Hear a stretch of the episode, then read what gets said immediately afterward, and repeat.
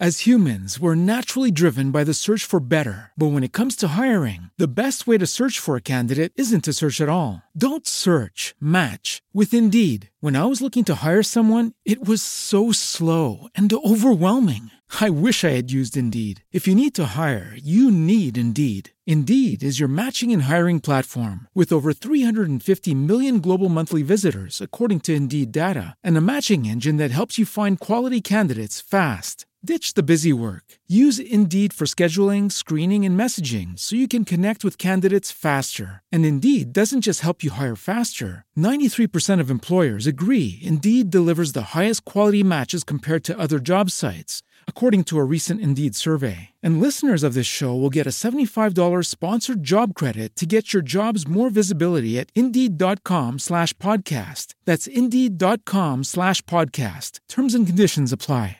It is Ryan here, and I have a question for you. What do you do when you win? Like, are you a fist pumper? A woohooer, a hand clapper, a high fiver. I kind of like the high five, but if you want to hone in on those winning moves, check out Chumba Casino. At ChumbaCasino.com, choose from hundreds of social casino style games for your chance to redeem serious cash prizes. There are new game releases weekly, plus free daily bonuses. So don't wait. Start having the most fun ever at ChumbaCasino.com. No purchase necessary. Group. Void were prohibited by law. See terms and conditions. 18 plus.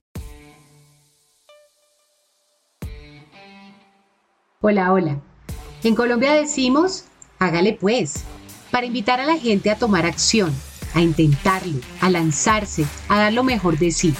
Eventualmente equivocarse, pero aprender de cada intento. Este podcast ha sido creado para todos aquellos que sueñan con dar el salto a la independencia laboral, para los que quieren reinventar su vida y su marca personal, para los que buscan vivir de su pasión, su talento y su propósito. Mi nombre es Catalina Vega, coach de vida y marca personal. Y te invito a este espacio creado para inspirarte y acompañarte en la transición a la independencia profesional.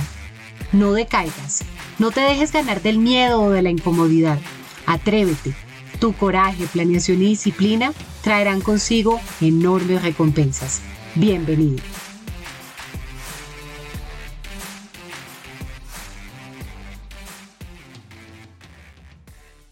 Hola, hola, bienvenidos a este episodio de Hágale pues. Hoy me acompaña Nicolás Ordóñez. Nicolás es psicólogo de profesión. Eh, adicionalmente a eso tiene una empresa que se llama Mindmarks de todo el tema publicitario y de marketing, pero además es mago, es experto en hipnosis y se ha dedicado a generar pues todo un proceso, digamos, de intersección entre la magia, la hipnosis y la mente humana a través de sus conocimientos en psicología. Hoy tiene una comunidad en Instagram de más de 16 mil seguidores y una en YouTube de 54 mil, lo cual es realmente impactante. Yo tuve la posibilidad de conocer a Nicolás en un escenario muy bonito de formación de Tantra Kriya Yoga y bueno, pues a veces la vida te tiene las maravillosas sorpresas de toparte con gente de verdad sorprendente. Así que qué rico tenerte hoy acá, Nico. Muchas gracias, Cata. Muchísimas, gracias por la invitación y bueno, hola a todos los que están escuchando. Em, sí, como tú dices, fue un espacio muy bonito el que nos encontramos y yo siempre digo que la vida uno siempre lo cruza por donde es con las personas que es y en el momento que. Es chistoso porque además tengo la anécdota de que cuando nos conocimos con Nico, su mejor amigo dijo que era el hombre de los mil puestos, porque no solo tiene su emprendimiento, su tema de magia, sus shows, digamos, de toda la parte de mentalismo, sino que además de eso dice que tiene un carro para que te, le genere ingresos por el tema de Uber, eh, ha sido DJ, Así que bueno, pues yo celebro conocer una persona tan polifacética como tú. Y lo primero que quiero que nos compartas es cómo arranca este mundo de la magia en tu vida. O sea, tú finalmente eres un hombre muy joven eh, y llevas un buen recorrido haciendo esto a tu corta edad. Así que quiero que compartas un poquito de ti, cómo llegaste a interesarte en este tema, qué te apasionó del tema. Bueno, todo empezó con el tema de la magia porque yo tenía por ahí unos 13 años más o menos y em, vi a Chris Angel en televisión, que era un mago bastante famoso de la época, tenía su, problema, su programa en, en Estaba ahí en, el sofá viendo televisión y lo vi y dije como, uff, wow, o sea, me llamó muchísimo la atención tanto el personaje como tal, como pues la magia que se me decía pues espectacular, supremamente distinta a lo que normalmente uno está acostumbrado, ¿no? De, de, niño, el, algo que le sacó la, la, el, que la monedita de la oreja y qué tal. Entonces, incluso yo de, de niño, de chiquito, algunas veces me habían regalado unos kits de magia, siempre le regalan a uno, y a veces pues, en las fiestas había el show de magia, pero nunca me llamó la atención, o sea, siempre lo veía incluso de niño como algo como, uy, no, me parece como bobo eso, como que no, no mucho. Le, le, tenía incluso como medio raya a los marcos, como, uy, no, jodido. pero cuando yo llego y veo a Christian, yo digo, wow, buenísimo, qué chévere, eh, lo que estoy viendo supremamente diferente, porque era como algo como de street magic, como magia callejera, como con personas del común, en la calle, en cualquier momento, sin tanto como setup. Y dije, qué chévere. Y ahí me meto, eh, ese mismo día, acabo de ver el programa y a YouTube aprenderme eh, par trucos. Aprendí esto y, muy coincidencialmente, casi como por esa misma época, esos días, voy al colegio y mi mejor amigo, el que comentas ahorita, Lorenzo, estaba haciendo un truco, eh, de, un truco con un palillito. Entonces, eh, era de coger un palillo y desaparecerlo. Y yo, no, yo encantado con ese palillo porque yo no entendía dónde se iba el palillo, se desaparecía, se aparecía otra vez. Y después salió que otro amigo también del curso también se sabía el mismo truco, pero era muy impresionante, era muy visual. Y era, pues, incluso como más chévere para mí de esos dos que me había aprendido en YouTube la semana, digamos, anterior. Entonces, eso me llevó aún más como a fortalecer eso y estuve rogándole, me acuerdo, todo el día a ellos dos como, no, enséñenmelo, enséñenmelo, cómo se hace. Y bueno, hasta que lo enseñaron y finalmente incluso ellos me revelan que se lo aprendieron en, viendo el programa de Chris Angel porque lo había enseñado en un capítulo. Y dije, no, buenísimo. Entonces ahí cogí mucho impulso, eh, mucha fuerza, me seguí viendo pues Cruz Señor en era mi mago favorito, se volvió como ese, ese ídolo, también pues como desde ahí mucho la construcción del personaje, como el misterio que él le ponía atrás de cada truco, y que incluso como con ese personaje que él hacía, uno incluso hasta llegaba a pensar como, oiga, los trucos que él está haciendo no son trucos, o sea, eso que está haciendo él es así que real, algo incluso como medio sobrenatural. Entonces, ese, ese tema me llamó mucho la atención y porque se vinculó a un tema que siempre también me ha llamado mucho la atención, que es el tema como pues, de la espiritualidad, la, todo lo, digamos, un poco lo esotérico, lo paranormal, es como que se vinculaba muy bien y empecé a desarrollar un personaje, no igual, pero en cierto modo, pues, como con características y tonos parecidos, y empecé a entrarme como en, en, así fueran trucos con cartas o con monedas, que fue por donde empecé, a darle un poquito esa connotación como de misterio y no como del mago clásico. Entonces empecé a hacérselos a mi familia, después a mis amigos, les empezó a gustar mucho y ahí como que dije, oiga, esto está como que sirviendo. Bueno, veo yo entonces que la magia llega como en un momento de adolescencia. Incluso me parece chévere grabar este episodio acabando de salir de Halloween, eh, que finalmente pues es una evocación a todo lo intangible, a lo invisible, ¿no? Y, entonces empiezas a sentir que es chévere, que la gente te copia cuando haces tus shows. Eh, y me imagino que luego llegó el punto de vas a hacer o no vas a hacer una carrera profesional, a qué te vas a dedicar, qué vas a estudiar.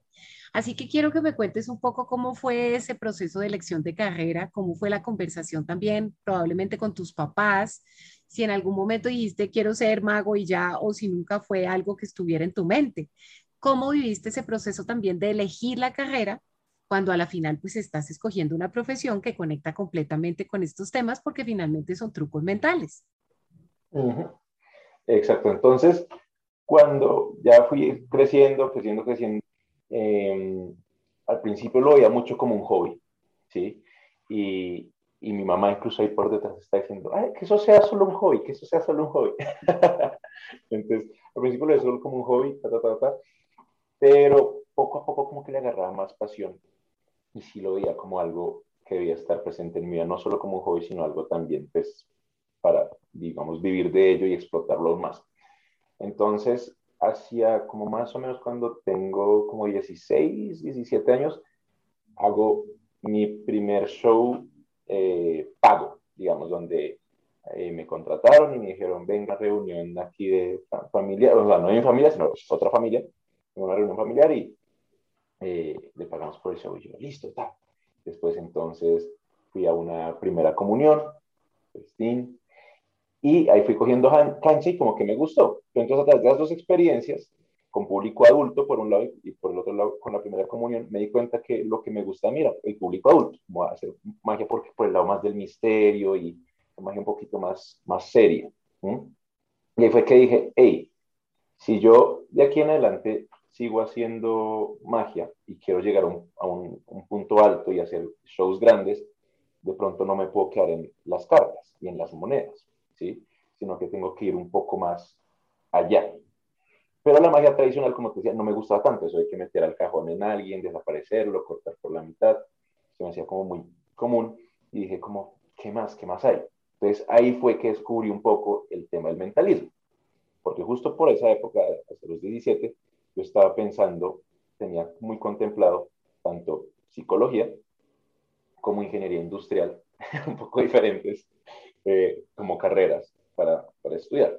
La ingeniería industrial, porque pues, sí me gusta mucho la parte pues, de, de, como administrativa, le había como una administración más completa, me gusta el tema de marketing eh, y un poquito la influencia de mis dos papás, pues que eran ingenieros. Y por el otro lado, pues la parte de psicología, que siempre me gusta mucho la parte pues, de, de la mente humana y demás. Entonces, aquí dije, bueno, me voy a ir, voy a vincular la magia con la psicología y me voy por el arte del mentalismo, que es como ese arte de la manipulación psicológica, digámoslo así, el control mental, eh, y empecé a estudiar, a estudiar eso, estudiar eso, estudiar eso. Y finalmente ahí me decido es entrar por ingeniería. Entonces, entro al primer semestre de ingeniería, eh, ambos mis papás felices, y eh, transversalmente, pues seguía obviamente con el tema de la magia y ya empecé a hacer shows mucho más seguidos. Yo hacía shows los fines de semana, incluso pues entre semana de pronto sí concordaban con horarios de la universidad, yo cuadraba e iba hacia el show, ya me empezaron a llamar como de empresas, y ya los shows eran mucho más enfocados en mentalismo, mentalismo, mentalismo, ya eran públicos cada vez más grandes, y eh, después entonces yo digo, ok, ya ingeniería, pues me gusta, pero no me da como que todo lo que necesito, como que no me pega en el corazón, y digo, me quiero pasar a psicología, quiero empezar a estudiar psicología, y lo que me gusta en ingeniería, pues lo voy a aprender por fuera. Entonces tengo esa conversación, mi papá me dice, hágale una, mi mamá así, no, no, no, ¿cómo así? No, no, ¿cómo se te ocurre? Y como veía también que ya está más avanzando lo de la magia, era como, no, y lo de magia, no, no, no, ten cuidado, que yo no sé qué, hasta que finalmente, pues esa conversación se dio como, bueno, hágale.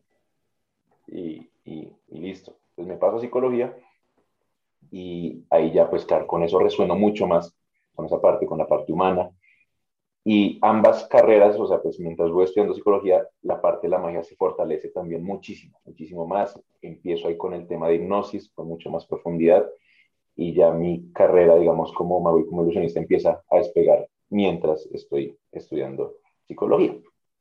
No, ok.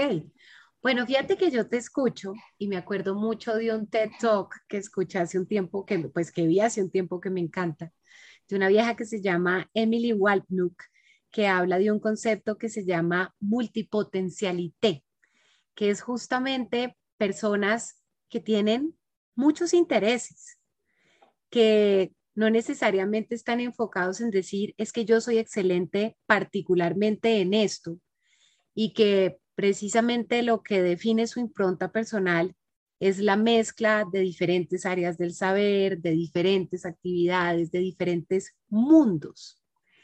Em, hoy en día, con todas las cosas que tú haces, desde tus temas de mentalismo y magia en empresas hasta tu emprendimiento en temas de publicidad y mercadeo, yo quiero preguntarte cómo se divide tu agenda, qué porcentaje de tu tiempo ocupa cada una de estas actividades.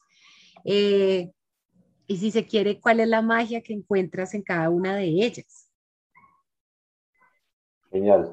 Sí, es, es, es, sabes, difícil, ¿no? Controlarla, establecer la agenda. Y pues siento que todo fue muy, como que todo se dio muy a su momento. Entonces el tema de, en el momento que empecé a aprender magia fue justo y pues porque tenía harto tiempo de chiquito, ta, bien.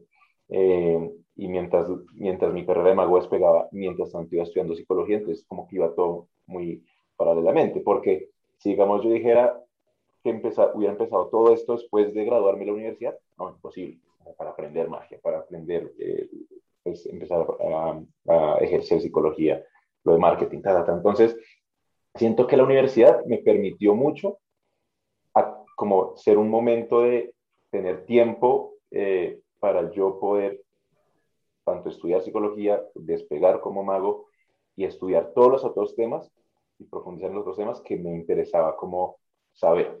¿sí? La magia, digamos, que estaba detrás de todo esto es como el propósito, mi propósito, que es transformar para sanar y sanar para transformar.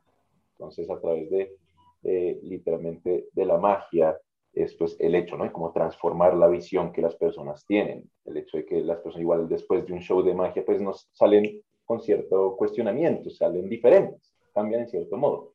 Especialmente con la parte de la psicología, que es transformar vidas, sanar vidas. Y la parte del mercadeo yo lo veía mucho como un tema de cumplir sueños, ¿sí? ayudar a las personas a llegar a sus sueños, a cumplir sus sueños y transformarse pues también desde ahí, y pues por lo tanto también a las empresas.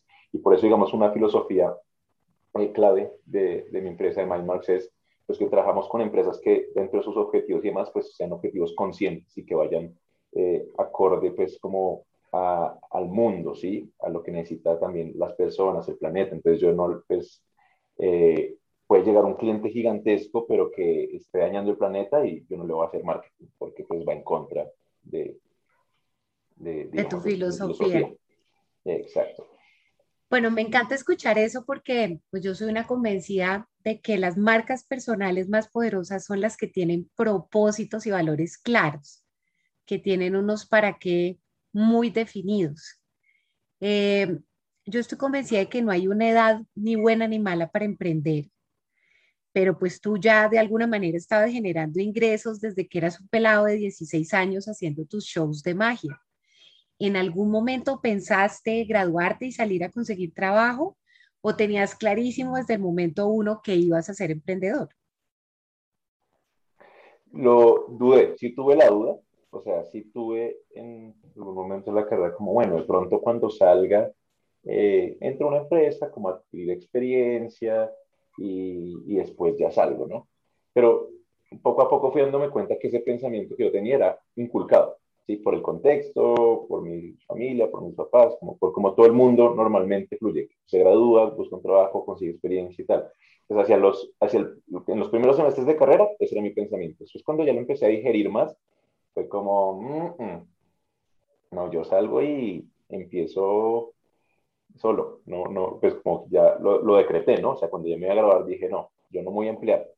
Así, porque me, así al principio me toqué duro y sé que me va a tocar duro, no lo voy a hacer. Y, y, me, y decreto eso y como que lo establezco, no voy a ser empleado. Súper. Bueno, fíjate que ahí estás tocando un tema muy interesante y es que tú a una temprana edad trabajaste un poco con esas creencias limitantes o con los paradigmas que de alguna manera nos pueden ser legados por nuestro entorno, por nuestro círculo social, por nuestra familia. Yo quiero preguntarte ¿Qué tanto involucras en tus shows de magia hoy en día eh, ese tema de romper paradigmas o de cuestionar nuestras creencias? ¿Es algo que tengas incorporado hoy en día en tus espectáculos? Total, totalmente. Tanto en mis espectáculos como en todo lo que hago. O sea, literal parte de la filosofía de Mindmax, de la parte de mercado, es como, hey, eh, entrar a las empresas y romper los paradigmas, romper con lo establecido, ser disruptivos. O sea, coja esto y venga, lo, lo y lo, volvemos algo que realmente se salga totalmente de la caja. Y asimismo en los shows de magia, ¿no? Como realmente el punto siempre es hacer que las personas rompan eh, con todo eso que tienen establecido, con todas esas ideas preconcebidas que tienen y que vayan muchísimo más allá y que precisamente por un momento, en el romper con esos paradigmas, en el romper con toda esa estructura mental, vuelvan a creer en que todo es posible. Y es muy chévere porque uno ve y yo veo la, como la, la transformación literalmente de las personas, es cuando son shows eh, más, más pequeños, como más privados, digámoslo así, el cambio que tienen las personas en su semblante y como, en, no sé, energéticamente incluso y demás durante el show, o sea, como que empiezan como mm, mm, súper rígidos a veces y tal, y después como que incluso es medio terapéutico, ¿no? Como que se sueltan y hay veces de, incluso yo advierto siempre los shows, porque como el mentalismo es tan potente, pues la gente dice como, oiga, este man puede tener poderes o, uff, eh, ¿sí? Entonces yo siempre advierto lo que van a ver es una ilusión o pues, igual basado en psicología, ta, ta, ta, Incluso yo diciendo eso, advirtiendo, hay personas que se me acercan al final y me dicen, venga, es que yo quiero, o sea, a mí, eh, yo tengo esta, esta eficiencia en mi cuerpo, ¿será que usted me puede curar? O, eh, venga, ¿será que usted me puede ver aquí el aura y que yo no sé qué? Sí, porque se convencen tanto de que, así yo les advierto al principio que no es nada de ese estilo lo que van a ver, eh, se convencen tanto eso que al final, pues, muchas veces preguntan esto y quedan como con esa eso me parece muy bonito, que finalmente la gente puede estar buscando fenómenos paranormales y lo que termina pasando es que la inteligencia humana es mágica en sí misma. Eh, ahora quiero preguntarte cómo fue el proceso de construcción de tu marca personal. Finalmente tienes 54 mil seguidores en YouTube. Veo que tienes un canal muy nutrido con cosas desde chistosas y magia callejera hasta charlas, hasta shows. Eh, no sé exactamente en qué momento arrancó tu emprendimiento de Mindmarks. Entonces, quiero que me cuentes cómo fue también esa curva de aprendizaje para posicionar tu marca personal como Kismet Magician y en paralelo crear luego toda la parte de branding de Mindmarks. Listo, entonces, a ver, Kismet empezó como a los, sí, cuando tenía como 18, o sea, justico cuando iba a entrar a la universidad. Entonces, empieza porque, claro, a mí me decían Bonji en el colegio. Entonces, todo el mundo me conocía como Bonji y dije, bueno, ¿será que ya ahorita que salgo del colegio pongo Bonji como mi nombre más? Y fue como, no, nada que ver. y pues, y mi nombre tampoco, como que me sonaba. Entonces dije, bueno, voy a buscar un algo, eh, un sinónimo de alguna palabra que represente algo para mí. Entonces empecé a buscar eh, palabras, sinónimos de, de palabras como destino, como sinónimos de palabras como magia, eh, como misterio. Entonces busqué sinónimos, sinónimos, hasta que llegué a, pues, llegué a varios, empecé a escribirlos, empecé a preguntarle a las personas como, oye, ¿cuál era también mejor? Pero uno que resonó conmigo al principio, que no resonaba tanto con las personas, pero que resonó mucho conmigo, que fue Kismet, me puse, que es un sinónimo de destino en inglés, una palabra bien bien rara en inglés, que incluso hay veces que he hablado con personas que hablan pues como eh, Unidos o algo así, y dicen, no, no, no conoces esa palabra. Em, y viene de una palabra tanto en, en hindú como en árabe, eh, como se deriva ahí, que es kismat, que, significa destino. Entonces, pues me resonaba mucho por el tema de, pues, del mentalismo y que el mentalismo muchas veces como ese tema de hacer predicciones y ver lo que va a pasar y ta, ta, ta, ta. Entonces, me resonó y sí sabía que del principio que iba a ser un poquito difícil de posicionar porque es una palabra rara que la gente no está acostumbrada a escuchar y que, pues sí, que solo yo conocía y que pues no están como sonora, ¿no? Pero poco a poco igual fui, se lo decía a la gente, le empecé a la gente a decirle, oiga, ya no me diga Nicolás, dígame Kismet. Entonces me dijo, Kismet, Kismet, Kismet. En la universidad, Kismet, Kismet, Kismet, Kismet, Kismet. Y ya empecé a subir videos a Instagram primero empecé a crecer mi Instagram poco a poco, poco a poco. Y después empecé mi canal de YouTube, también así en los primeros semestres de universidad. Entonces ahí al principio no subía tantos videos, después fui subiendo más, más, más, como constancia. Y constantemente, digamos, la constancia es muy importante en YouTube, como que el algoritmo ya dice, ah, ok, está, dando más prioridad. Y al principio es duro, porque uno ve, no, que tuvo 500 vistas el video, que tuvo 1000 videos, pero con la constancia se logra un punto donde eh, empecé a incrementar, cada vez veía más, más vistas. Yo subo un video que se llama eh, Adivino el color de tu tanga. y ese, ese video despega. Yo no me doy cuenta ni siquiera, yo lo subí y sí vi que tenía como más vistas en un punto y lo dejé ahí. Un día me metí a mi correo y veo un montón de mensajes de YouTube como, yo no sé quiéncito se ha suscrito, ta, ta, ta, se ha suscrito, se ha suscrito, se ha suscrito. Yo, ¿y por qué tanta gente suscribiendo a mi canal? Y claro, y me meto y ya tenía como, en ese momento, no sé, 400 mil vistas ese video. Y yo dije, uy, caramba. Entonces, claro, ahí me afané y dije, tengo que aprovechar este momento para seguir subiendo videos. Y empecé a subir más y más y más. Entonces, claro, todos esos que seguí subiendo desde ahí ya tenían un engagement mucho más, mucho más fuerte les llegaba a más personas porque había más suscriptores, tanto así que ese video ahorita creo que ya está casi por los 5 millones de, de vistas, el, del, el de la tanga. Literal contenido viral, qué maravilla. Literal. Entonces sí, y ahí creció, como que ahí fue un fuerte despegue. Eh, y pues entonces era chévere porque ya por el lado pues digital había gente que conocía. Eh, aquí en Colombia ya había establecido pues a través de como las empresas y incluso en el mundo como de los magos, ya como una imagen, la gente me reconocía, ya la comunidad mágica de Colombia e incluso de Latinoamérica me conocía porque había ido a congresos, había asistido a congresos, eh, entonces ya era como un renombre, digamos, ahí fuerte. Entonces fue eso chévere. Y ya ahí cuando, siempre después mi, mi sueño fue como ahí tener una empresa de, de marketing, y una empresa de marketing que se basara en la parte mucho más de neuropsicología, eh, neuropsicología, neurociencias, neuromarketing, psicología del consumidor. Entonces ya fue como hacia los últimos semestres que dije, bueno, empecemos, empecemos.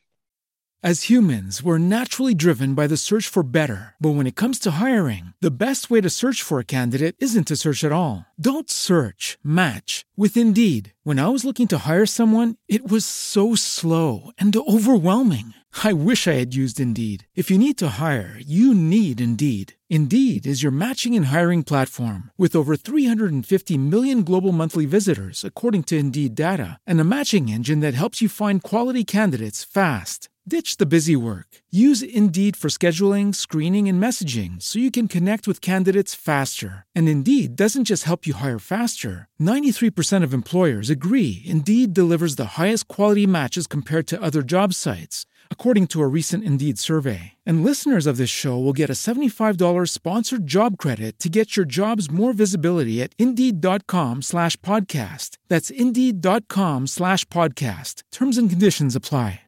With Lucky Land slots, you can get lucky just about anywhere. Dearly beloved, we are gathered here today to... Has anyone seen the bride and groom?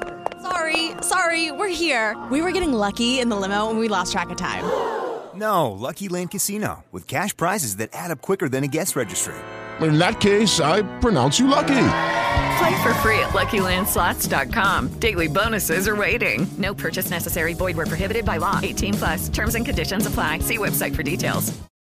Pensemos nombres. Eh, me uní pues, con mis dos socias actuales.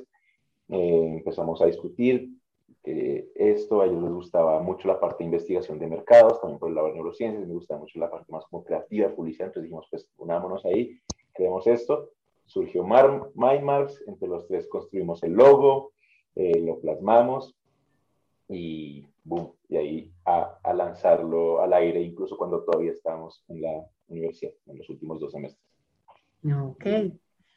Bueno, yo te escucho y es de esas historias que son refrescantes, porque a la final yo te veo contento con una historia de, de desarrollo personal y profesional como muy fluida. El emprendimiento aparentemente también salió como de una manera como muy orgánica, como muy espontánea. No obstante, cuando tú hablas con muchos emprendedores, pues los emprendedores te dicen, emprender no es un jardín de rosas, tiene momentos difíciles, tiene momentos retadores, eh, hay momentos en que necesitas de verdad hacer magia para levantarte la moral y tener el nivel de energía necesario para recomponerte y seguir adelante. Así que quiero preguntarte cuáles han sido las épocas duras, desafiantes, las épocas en que te has dado a la tarea de trabajar contigo mismo para no declinar en tus proyectos siempre, digamos, es como muy al principio, ¿no? Los proyectos. Entonces, ejemplo, cuando empecé Mindmax, el tema de uy, pucha, ¿cómo será que esto sí me va a dar? ¿Será que esto sí va a salir? Eh, ¿Dónde busco a los clientes? ¿Cómo, ¿Cómo, cómo, voy a llegar a un cliente si no tenemos nada, nada, nada, nada de experiencia? Entonces, ¿cómo nos van a contratar? Eh, entonces, sí fue, al principio sí hay mucha incertidumbre y mientras uno como que le va cogiendo el tiro a todo, porque entonces empezar un negocio, empezar un emprendimiento es eh, pues el hecho de, bueno, tú estar ya listo entonces con el tema de las finanzas, de la parte estratégica, cómo lo vas a manejar, si empieza a crecer, estar preparado. Entonces, como que ese primer momento de tanta incertidumbre, cómo hago, no sé, no sé hacer, de pronto listo, si tengo conocimientos de marketing, tengo conocimientos de psicología, tan, pero listo, cómo lo plasmo en un negocio, cómo le doy rienda a mi negocio. Siento que al principio es difícil eso, pero es chévere al mismo tiempo, porque uno aprende mucho. Eh, ese tema administrativo, por decir así.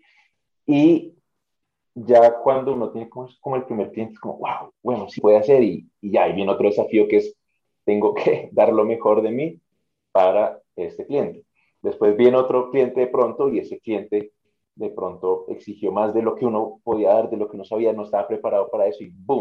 Se cae contra el cliente. Entonces, ¿cómo lidiar ese momento de, pucha, no lo hice bien o eh, necesito fortalecer aquí, aquí, aquí esto, que es importante. Entonces también duro, uno queda obviamente como abajo en el piso, como, ay, no, qué dolor, ¿será que sí? ¿Será que sí eh, damos lo suficiente como empresa para lo que exige el mundo?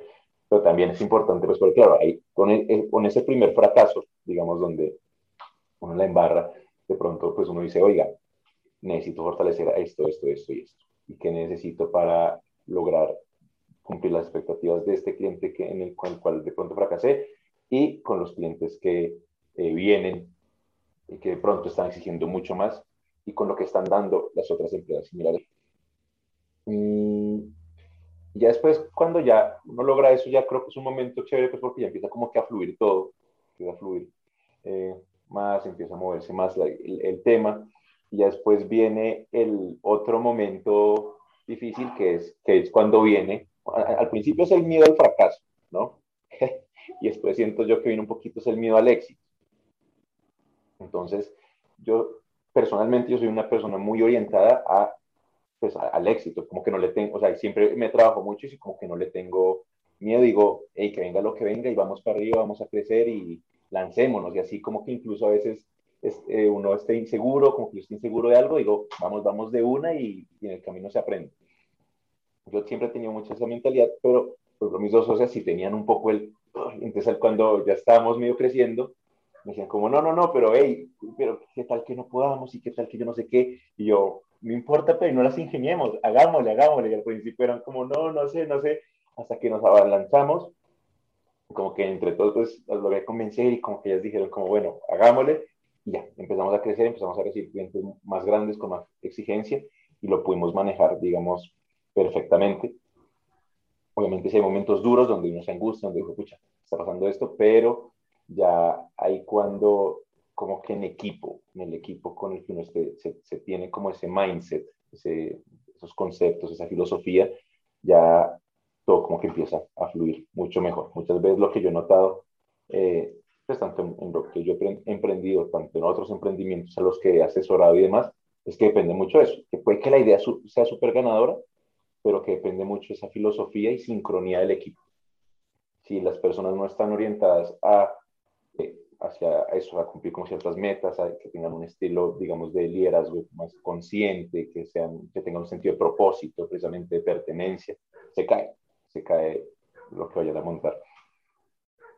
Mm. Fíjate que te metiste en el tema que yo creo que es el tema más álgido e importante de todos, y es la mentalidad. ¿Cómo lo que tienes en tu cabeza define todos tus resultados. Hoy en una entrevista que tuve para la Javeriana se hablaba del juego interno y el juego externo. El juego interno es todo lo que te dices a ti mismo. A mí me gustaría que en tus propias palabras dijeras por qué es tan importante que tengamos la mentalidad adecuada. Para mí, la mental, o sea, es importante tener una mentalidad adecuada en el sentido de que lo veo mucho desde, desde como desde el fluir, ¿no? Entonces, yo la mentalidad adecuada la veo mucho como un, o sea, un río, o sea, como un, un, canal por el cual estoy permitiendo que fluya un río. ¿sí? Y, y precisamente es digo, mentalidad adecuada porque es simplemente una mentalidad que está abierta y que está en constante flujo, en movimiento, que está dejando pasar ese río, está dejando pasar esas ideas y, que las, precisamente en cierto modo las está canalizando. ¿sí? Y así que, así es que juegan, y juegan más fuerza.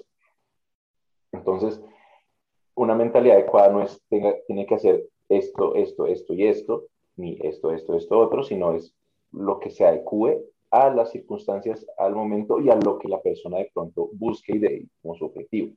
¿sí? Entonces, cuando uno tiene una mentalidad inadecuada, es como ponerle piedras a ese río. Es como una mente que está ahí, pim, bloqueando el flujo de agua, no está dejando que esas ideas fluyan y no está fluyendo con ese contexto. Entonces, siento que eh, para mí eso es como la mentalidad para es abrirse, abrirse y estar dispuesto a lo que, lo que venga y pues también en cierto modo pues sí, estar preparado y pues obviamente la parte de prepararse y de pues, adquirir como ciertos conocimientos, pero eso viene mucho desde esa apertura también, de estar abierto a recibir.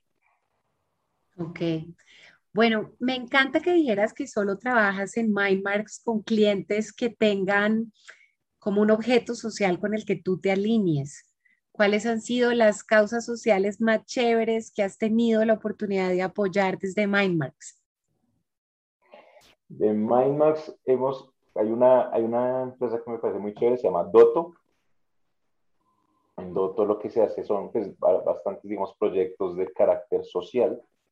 Em, digamos, buscando apoyar a sectores de la población, eh, colombiana, donde normalmente no hay apoyo, ¿sí? donde no hay de pronto tantas fundaciones o no hay fundaciones que estén apoyando ahí, o donde sea por el gobierno, o bueno, otras que, no es, que están, tienen muy ideadas a, ese sector, entonces ahí se hacen proyectos muy chéveres.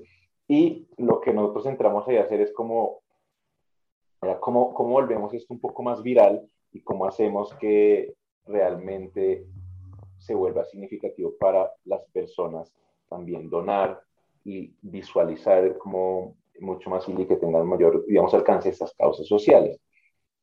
Porque entonces en el estudio que se hizo fue como, bueno, en Colombia y en el mundo en general es difícil que las personas donen, y más en Colombia hay un paradigma de es que las fundaciones se roban el, la, la, plata, se roban el dinero, eh, no, nunca hacen lo que tienen que hacer, eso es mentira, eso es un chancuco, eso es falso, e incluso algo como que está medio ahí en el inconsciente de las personas, que es como, no, no no como porque, como porque sí, o sea, ni, ni siquiera por el, el, tema de no confío, sino como, como avaricia inconsciente. Así la persona sea amplia, es una como una avaricia inconsciente. Em, entonces, dijimos, bueno, ¿cómo rompemos con eso, con ese paradigma, precisamente? Y fue como, lo que les hicimos fue como una remodelación, digamos, del, de, de y su modelo de negocio.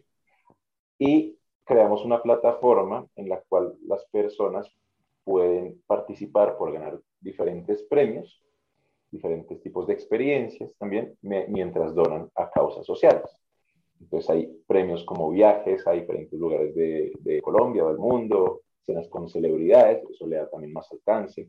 Em, temas de experiencias como talleres, cosas así, pues en pro también del crecimiento personal.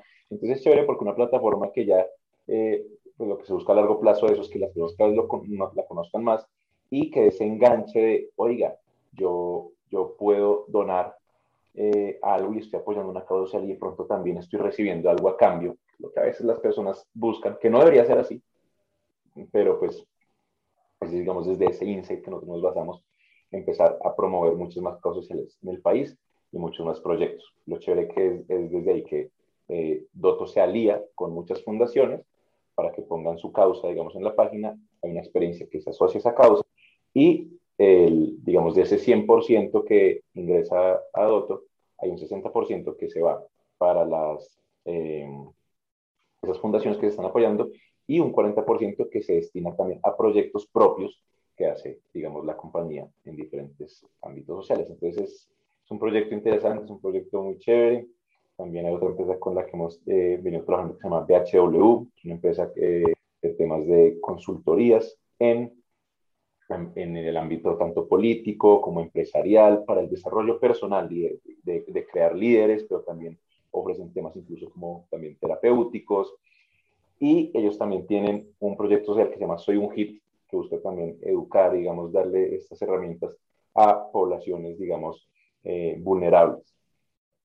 Sí, y, y, así, digamos, estos dos ejemplos son como los más fuertes que tienen un impacto social más grande, pero igual todas las otras compañías que, con las que nosotros trabajamos y tienen un sentido al menos como de propósito y pues van en pro de, pues no necesariamente en pro del crecimiento humano, pero no van en contra de, ¿sí? no van en contra de la salud, no van en contra de el, planeta, el ecosistema, es lo importante, digamos. Ahí. Ok. Bueno, ya me dijiste que no le tienes miedo al éxito. Si yo te digo, sueña en grande, ¿qué es lo que tú quieres, por ejemplo, de tu negocio de Mindmarks y de tu actividad como mago y mentalista por ahí a unos tres años? Porque planear más allá de tres años en el mundo de hoy es un poco loco. ¿Qué te imaginas? Bueno, por el lado, digamos, de Mindmarks, yo me imagino creciendo a nivel eh, internacional posicionándonos a nivel eh, internacional, abriendo, incluso sedes en, algunas partes del mundo, eh, pues creciendo muchísimo más el, equipo como tal e incluso ampliando un poquito nuestro portafolio, digamos, de servicios y el modelo de negocio. Es algo como que tengo pensado, pero obviamente a, a, a medida que vayamos creciendo, entonces, mm, no puedo, pues no voy a decir por ahora las ideas, pero son ideas muy chéveres, pues que son eh, modelos de negocio un poquito distintos a lo que manejamos, pero que obviamente tiene relación y creando, digamos, esto pues ya como también a una escala global eh, como tal, siendo una marca eh, que se empieza a posicionar como una marca líder en el mundo de la publicidad y del mercado, para esa pues su diferencial también del, del, tema del neuromarketing. Y por el lado de, de la magia y el mentalismo, eh, ahorita, pues yo, yo descuidé mi canal de YouTube en el último año de la pandemia. Entonces tengo que volver a reactivarlo porque YouTube a uno sí lo castiga duro. Uno para eso y... Tenga. ajá, le dan ahí su merecido. Entonces, quiero reactivar mi canal y otra vez volver a retomar todo el tema digital de la magia. Y, y lo mismo, como tal, digamos a tres años, si buscaría ampliar aún más esa imagen que tengo a nivel Latinoamérica, a nivel mundial y retomar un, un, sueño que estaba ya llevando a cabo y empezó la pandemia y me lo frenó un poquito, que era empezar a hacer eh, shows también en diferentes partes del mundo, hacer como, digamos, giras. Eso ya estaba ahí un pelito, entonces volver a retomar eso y darle fuerte a eso. Buenísimo. Bueno, yo creo realmente que a tus veintitantos años eres muy exitoso en lo que haces.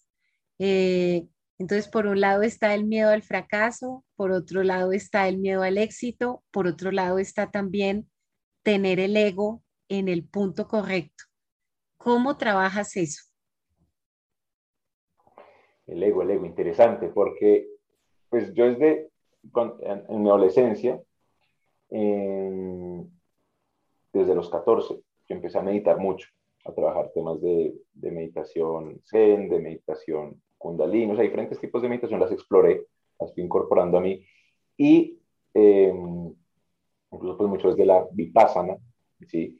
una meditación tipo budista, y desde ahí pues sí llegué a una conclusión desde pues, bastante joven, y un poco ese desapego en general, y un poco como ese concepto de la, como de la impermanencia, de la no existencia, eh, comprender muy bien el tema, digamos, del, del ego, y llega un punto durante mi adolescencia donde de un punto muy lindo, como muy espiritual, muy hacia como lo, eh, digamos, como lo apolíneo, lo, muy como esa elevación, digamos, pero ahí me faltaba igual conectarme con la tierra. O sea, llegué, me, fui, me fui para arriba, me, me quedé como en las ideas y en el, pucha, me gustaría ya es más bien trascender, casi que medio rechazando el mundo terrenal, rechazando mi cuerpo y, y, ya después cuando tengo más o menos también como ya hace los 17, la vida como que se encarga de mostrarme poco a poco a través de cosas que leía, de lo que me mostraba, de sucesos que me pasaban, como, oiga, si usted está acá y tiene un cuerpo físico, es porque pues tiene que aprovecharlo, ¿sí? Y ahí pasa algo muy chistoso que es que pasó desde esa como elevación y esa, esa full espiritualidad a lo más bajo y lo más mundano que, que, te puedas imaginar. Y ahí, o sea, antes el ego estaba como súper, y ahorita en ese momento súper mundano, el ego sale y me vuelve una persona en un momento súper egocéntrica, la verdad, y muy narcisística. Eh, y no me da cuenta, yo no me estaba dando cuenta, me doy cuenta es porque mis amigos me empiezan a decir, mis amigos más cercanos, eh, incluso con mis amigos, eh, con mis mejores amigos, como que empiezo a tomar cierta distancia por ese tema. Y ahí yo caigo en cuenta y digo, pucha, sí, está pasando esto y me acuerdo de cómo la persona que era antes. Y empieza como una lucha interna en mí, en cierto modo, de llegar a un balance. ¿sí? No irme otra vez por allá arriba y desentenderme de, de la tierra, ni estar en eso que había, por decir así, caído de algún modo. Entonces, eh, fueron unos buenos años de, de, esa lucha interna hasta literalmente entender que finalmente no era una lucha, sino que era un, un, dejar fluir y un dejar que esas dos fuerzas bailaban. ¿sí? Yo, yo lo veía como esa eh, como parábola que hay por ahí que todos adentro tenemos como dos lobos y que al lobo que uno eh, más alimente es el que termina ganando. Pero después me di cuenta que no, no de verlo así, sino de verlo como precisamente dos lobos que pueden interactuar fluidamente entre ellos, ¿sí? como dos fuerzas que están en una constante edad. Y ahí es que pues logré entender como ese punto, lo que es realmente como ese, ese, ese balance, esa plenitud, eh, de lo que es fluctuar entre esas dos fuerzas, de que nada es malo, nada es bueno como tal, sino que todo hace parte de un mismo, de un mismo todo, ¿no? Así, sí, filosofía un poco del yin y el yang, como entender realmente eso, porque uno lo ve y pues sí, el yin y el yang, pero realmente entender eso a modo como corporal, energético, emocional, mental. Entonces ahí fue muy, como muy bonito y literalmente ahí sí ya es como ese, otra vez ese balance de, desde el ego también, ¿no? Y desde el apego como tal. Bueno, me encanta. Bueno, Nico, ya para cerrar, eh, pues este podcast yo lo he creado para compartir historias que realmente inspiren, que hagan que la gente se atreva a ver posibilidades que antes no veía, eh, que tome acción imperfecta, por eso él hágale pues, eh, en pro de sus sueños, sus pasiones, sus talentos, lo que realmente le mueve el piso. Quiero que compartas ya para cerrar un mensaje muy por la línea de cuál es la magia que hay que hacer en nosotros mismos para superar nuestros temores o nuestras sensaciones de insuficiencia o ver los obstáculos de la vida como una oportunidad para emprender y realmente comprometernos con hacer lo que realmente nos apasiona. Yo siento que lo primordial es el tema de abrirse, ¿sí? abrirse de corazón. Lo principal, abrirse de corazón desde esa apertura de corazón, abrirse de mente. ¿Sí? Y, y desde, desde esa apertura es ir primero abrirse con uno mismo, porque una vez, muchas veces uno se está sacando el cuerpo uno mismo, uno se está negando. Uno no, no, y uno vive esa afuera. Si uno vive esa afuera, eh, buscando acá, acá, ta, ta, ta, ta, ta, es como un robot incluso, chun, chun, chun, y no, no se detiene. Entonces, yo creo que primero es detenerse, abrirse, y primero irse adentro, ir adentro de uno. Y cuando uno va adentro de uno, posiblemente lo que va a ocurrir es que se va a confrontar con uno mismo. El proceso de confrontación, que es a lo que uno le vive sacando el cuerpo todo el tiempo. Entonces, es muy ese entrar en mí, como yo lo, yo lo asocio mucho a, esa, la, al arquetipo, digamos, del ermitaño, ¿no? De la carta del tarot del ermitaño, donde está eh, este sabio que va, se retira a su caverna, retirarme a mí mismo, en mí mismo, conocerme, destruirme y reconstruirme porque entonces muchas veces uno tiene por establecido, ah, es que yo soy así, así, así, así, así, y de pronto uno era así hace cinco años y se quedó repitiendo esa misma historia y nunca, eh, eh, perdón, siempre se repitió esa historia, pero realmente fue uno es totalmente diferente ahora en su esencia y no lo reconoce. Entonces, entrar ahí, ver quién soy realmente, tocar un poquito fondo en mí, o sea, como de, hey, sí, yo tengo este miedo, tengo estos temores, tengo esto malo, tengo esto bueno, sí, soy así, aceptarme y me acepto tal cual soy así y lo que listo, lo que no me gusta y mis temores los voy a trabajar. Entonces, ahí es ese proceso de empezar a salir. Entonces, voy adentro, me destruyo y empiezo a construir. Empiezo como, ¿qué necesito? ¿Qué necesito también aprender? Y empiezo ya a, desde ese salir a interactuar con el mundo, otra vez, por decir así. Entonces, adquirir conocimientos, a buscar ciertas experiencias que me nutran, teniendo en cuenta ese propósito, es muy claro, un propósito, mi propósito de vida, esencia que descubrí cuando fui a mi interior. Después adentro, descubro ese propósito, descubro esa esencia, empiezo a salir a buscar cómo ir por ese camino.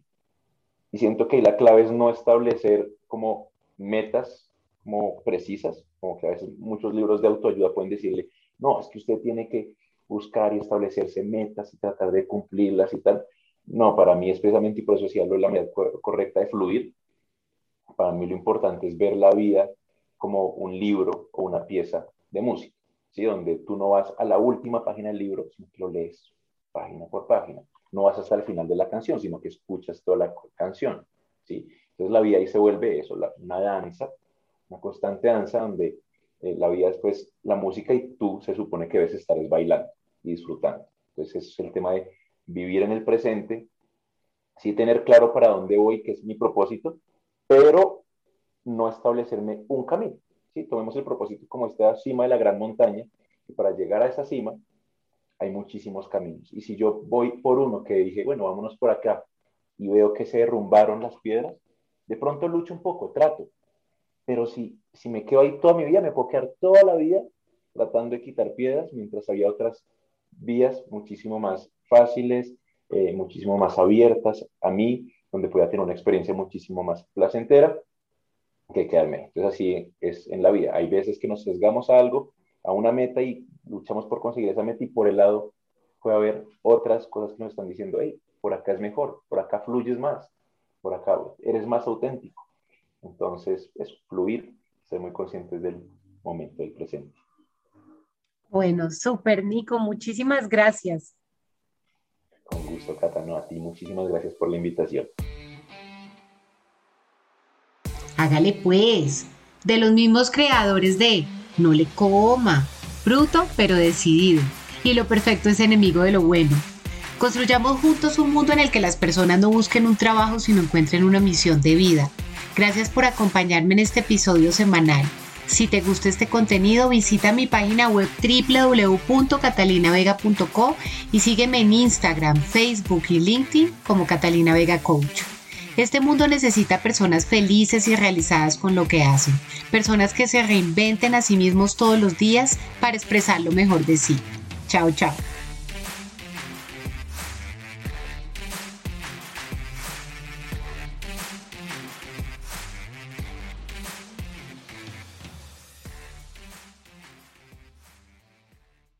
As humans, we're naturally driven by the search for better. But when it comes to hiring, the best way to search for a candidate isn't to search at all. Don't search, match with Indeed. When I was looking to hire someone, it was so slow and overwhelming. I wish I had used Indeed. If you need to hire, you need Indeed. Indeed is your matching and hiring platform with over 350 million global monthly visitors, according to Indeed data, and a matching engine that helps you find quality candidates fast. Ditch the busy work. Use Indeed for scheduling, screening, and messaging so you can connect with candidates faster. And Indeed doesn't just help you hire faster. 93% of employers agree Indeed delivers the highest quality matches compared to other job sites, according to a recent Indeed survey. And listeners of this show will get a $75 sponsored job credit to get your jobs more visibility at Indeed.com slash podcast. That's Indeed.com slash podcast. Terms and conditions apply. Hey guys, it is Ryan. I'm not sure if you know this about me, but I'm a bit of a fun fanatic when I can. I like to work, but I like fun too. It's a thing. And now the truth is out there. I can tell you about my favorite place to have fun. Chumba Casino. They have hundreds of social casino style games to choose from with new games released each week. You can play for free anytime, anywhere and each day brings a new chance to collect daily bonuses. So join me in the fun. Sign up now at ChumbaCasino.com. No purchase necessary. Group. Void prohibited by law. See terms and conditions. 18 plus.